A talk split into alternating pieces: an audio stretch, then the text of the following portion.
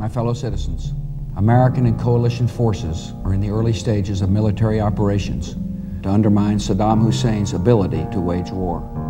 La guerra que comenzó George Bush en 2003 en Irak no era la primera ni la última que iba a vivir el país. Tras la retirada de las tropas estadounidenses entre 2007 y 2012, llegó ISIS, y la violencia que el ejército islámico desató generó un nuevo éxodo de miles de personas que huyeron de la zona noroeste del país, lugar al cual habían llegado los terroristas a través de la frontera con Siria.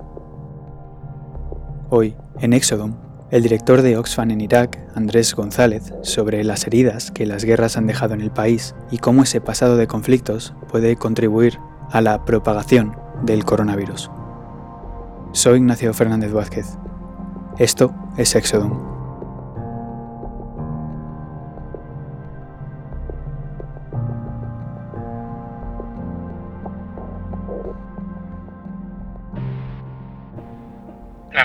Inicial de en Irak fue cuando ISIS ocupó casi el 40% del país.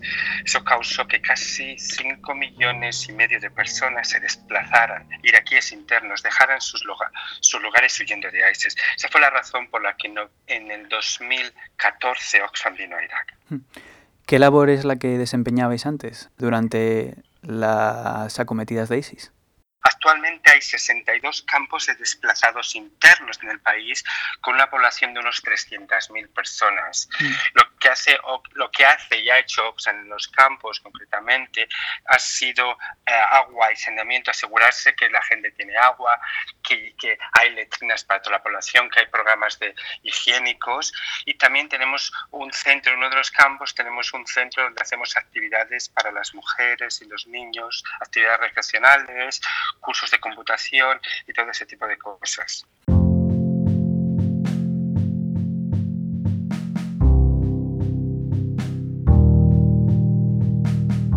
¿Tenéis problemas para llevar a cabo vuestro trabajo? Bueno, afortunadamente el gobierno yo creo que ha sido bastante flexible con las ONGs, lo agradecemos, ¿no? Agradecemos que nosotros hemos podido distribuir equipamiento a los hospitales, rehabilitar algunas, algunas unidades de, de aislamiento también los hospitales, poner eh, distribuir panfletos entre la población para hacer concienciación ciudadana sobre cómo se contagia el coronavirus. Hemos, en, una, en, una ciudad, por ejemplo, hemos puesto 60 carteles a lo largo de toda la ciudad. Nos deja, el gobierno nos deja, pero también tenemos que tener mucho cuidado, o sea, tenemos que tener mucho cuidado por nuestro propio personal que no se contagie. Limitamos mucho los movimientos. También muchas tenemos dificultades de financiamiento, que no tenemos suficientes fondos para responder a las necesidades, que ya son unas necesidades que vienen de largo. El sistema de salud lo que se destruyó durante ISIS y los años anteriores. Entonces, principalmente eh, problemas de, de, financiamiento muy grandes y la preocupación del día después. ¿Y cómo os estáis preparando para eso? Ahora estamos preparando propuestas para conseguir fondos de diferentes donantes y diferentes gobiernos. ¿no?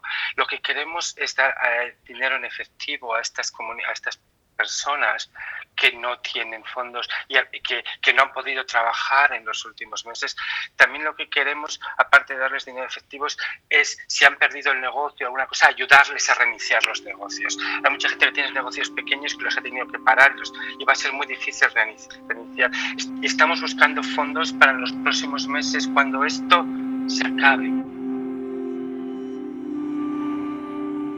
¿Los hospitales iraquíes eh, están equipados eh, adecuadamente para hacer frente a la pandemia? En los años 80 Irak tenía el mejor sistema de salud de Oriente Medio, pero después vinieron pues todas las sanciones, la guerra, las guerras del Golfo y todo, y ahora mismo con el ejército islámico, islámico concretamente Mosul, o sea Mosul y todas las provincias que ocupó el ejército islámico destruyó las infraestructuras, están en una situación desastrosa si hay una crisis de salud, no puede asistir a la población. No sabemos muy bien el número de respiradores que hay, unidades de cuidados intensivos, pero había bastantes pocas. El gobierno la está intentando aumentar, pero no puede. O sea, lo que está pasando en España, la gente se moriría en Irak. Acarrearía miles y miles y miles y miles de, de, muertes en un país como Irak. Me, me pregunto si a lo mejor esa crisis de salud que tú estás describiendo en Occidente realmente ya ha llegado a Irak porque vimos lo que pasó en Irán pero no hay suficientes test para detectar a la población enferma. El número de casos son como 1.600 o 1.700 que se han detectado hasta ahora el hecho de que el hecho de que Irak tenga frontera con Irán, Irán tenía un número de casos, ha sido nuestro gran miedo. Pero también unas cosas positivas que ha hecho el gobierno, el gobierno del Kurdistán, el gobierno, el gobierno federal de Irak, es poner a la gente en confinamiento muy pronto. Cuando había solo 100 casos, y ya se estaba oyendo lo que estaba pasando en Italia y en España, el gobierno aquí tomó una medida muy drástica. Y entonces eso, eso ha, ha sido la prevención, porque en estos países un país como Irak no puede, eh, eh, no puede solucionar una pandemia desde el punto de, vista, desde el punto de, vista de atender a la población como está pasando en España, solo con prevención. La única solución es la prevención.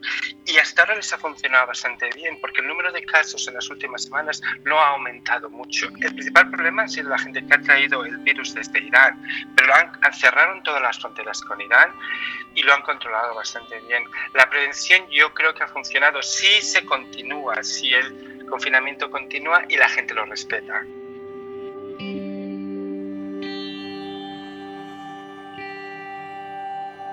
la gente ahora ha dejado de ir a los centros médicos como iban antes, ¿no? O sea, eh, antes ante cualquier enfermedad, aunque fuera pequeña, antes en los campos, en los campos de desplazados había pequeños centros de salud en cada uno de los campos. Ahora ya se han quitado y se han hecho móviles. Eh, cada día se ha atendido menos porque también la mayor parte de los sanitarios se tienen que centrar en los centros de salud y se ha centrado mucho allí la ayuda. Entonces, la ayuda a los desplazados ha disminuido y hay unidades móviles que van una, dos, tres veces a la semana.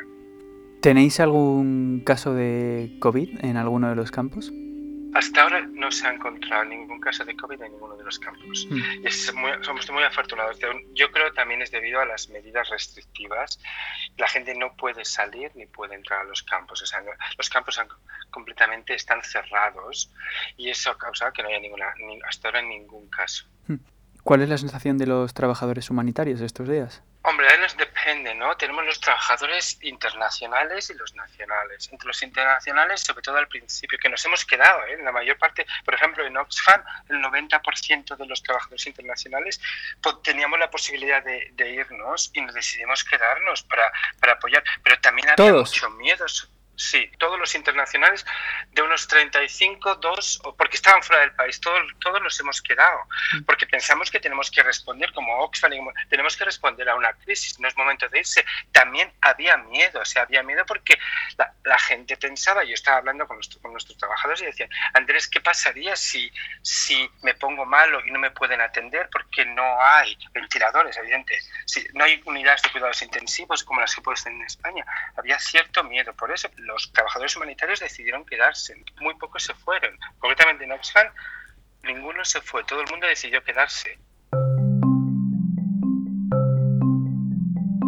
La gente nacional, pues bueno, sí, pero lo viven de otra manera. Tú tienes que pensar que Irak lleva en guerra 30 años, la guerra de Irán-Irak la primera guerra del Golfo, la segunda guerra del Golfo. Launched the opening salvo of Operation Iraqi Freedom. Una guerra civil ejército islámico. Son poblaciones que han sufrido muchísimo. Para ellos esto es una cosa más. No quiere decir que no tengan miedo, pero tienen más, más resiliencia. ¿Entiendes? O sea, tienen, tienen más capacidad para... para, ¿Me puedes dar algún ejemplo de esa eh, resiliencia de la que hablas? la gente habla mucho de su, habla mucho, habla mucho de las guerras, de lo que se pasó cuando ISIS, de la guerra, de la guerra del Golfo, incluso de la guerra Irán-Irak. La gente ha sido muy fuerte y ha sufrido. Ellos ven, el, eh, ven la amenaza del COVID como algo que, bueno, ya pasará ya, pasará. Y sobre todo yo creo que hay un hecho de que no, no van a perder sus casas, no van a perder sus hogares, como ha pasado en todas las guerras que han sufrido. El único problema, discutir, eh, hablando con, un compañero aquí que me decía que no lo ven, al enemigo no le ven, es la primera vez que no pueden ver al enemigo, o sea, todo un virus no le ves. Y entonces es lo que hace para ellos esta crisis humanitaria algo mucho más raro, que no pueden ver identificar al enemigo, pero se les ve mucho más, más fuertes. Mientras que en Europa, cuando hablo con, con, amigos europeos, la gente piensa mucho más sobre el futuro, qué nos pasará, qué va a pasar después, qué esto, cómo vamos a... Aquí en Irak, pues la gente dice, bueno, ya saldremos, como hemos salido de otras muchas crisis. según lo que describes, ¿qué es lo que tú crees que a lo mejor podríamos aprender en Occidente de esta desafortunada situación ¿no? en la que tienen que vivir los iraquíes, pero que al final les ha hecho más estar más preparados para afrontar momentos de crisis?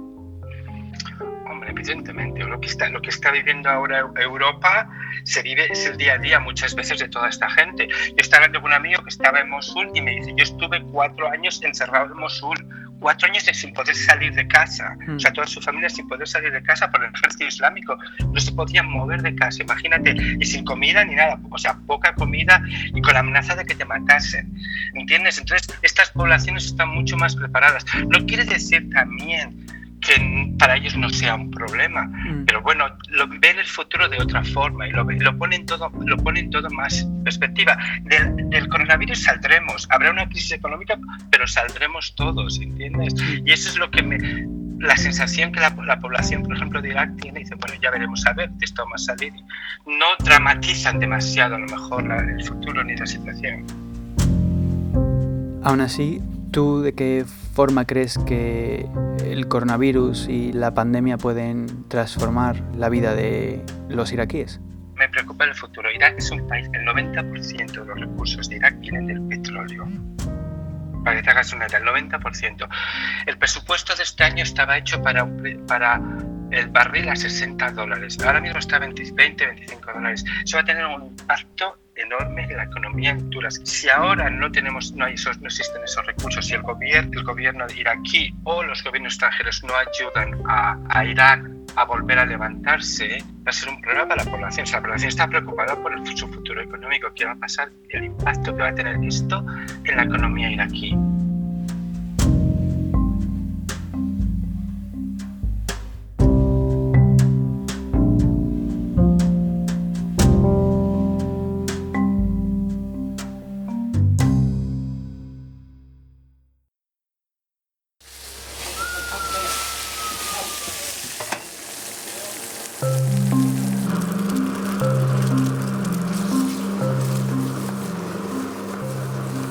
Aquí es muy típico ir a hacer un picnic, ir al campo a comer. Les encantan, sobre todo los viernes, y hablan mucho de cuándo, o sea, cuándo vamos a poder hacer un picnic, ¿no?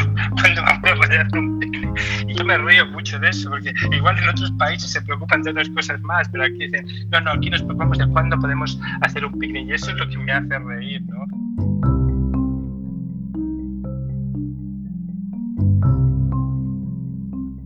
Pues muchísimas gracias, Andrés. Un abrazo, un abrazo muy fuerte. Chao. Adiós, adiós, suerte. دست سلیمانی عزیز ما را اونها قطع کردن Irak comparte frontera con Irán, uno de los primeros lugares fuera de China en detectar casos de coronavirus en su territorio, y donde a día de hoy se han registrado un total de 5.400 muertes. One of the greatest security threats facing peace-loving nations today is the repressive regime in Iran. El 18 de marzo, en mitad del auge de la pandemia de coronavirus, la administración de Donald Trump, a través del secretario de Defensa Mike Pompeo, endureció las sanciones impuestas a Irán, agravando la falta de recursos a nivel estructural en el país. A la escasez de test y de material médico se le puede sumar una falta de alimentos que preocupan especialmente a medida que la pandemia se está extendiendo poco a poco por el territorio. Exodum es una serie original del Teléfono Rojo, sobre inmigración, refugiados y fronteras. Yo soy Ignacio Fernández Vázquez, desde Washington. Gracias por escuchar Exodum. Hasta mañana. Chao.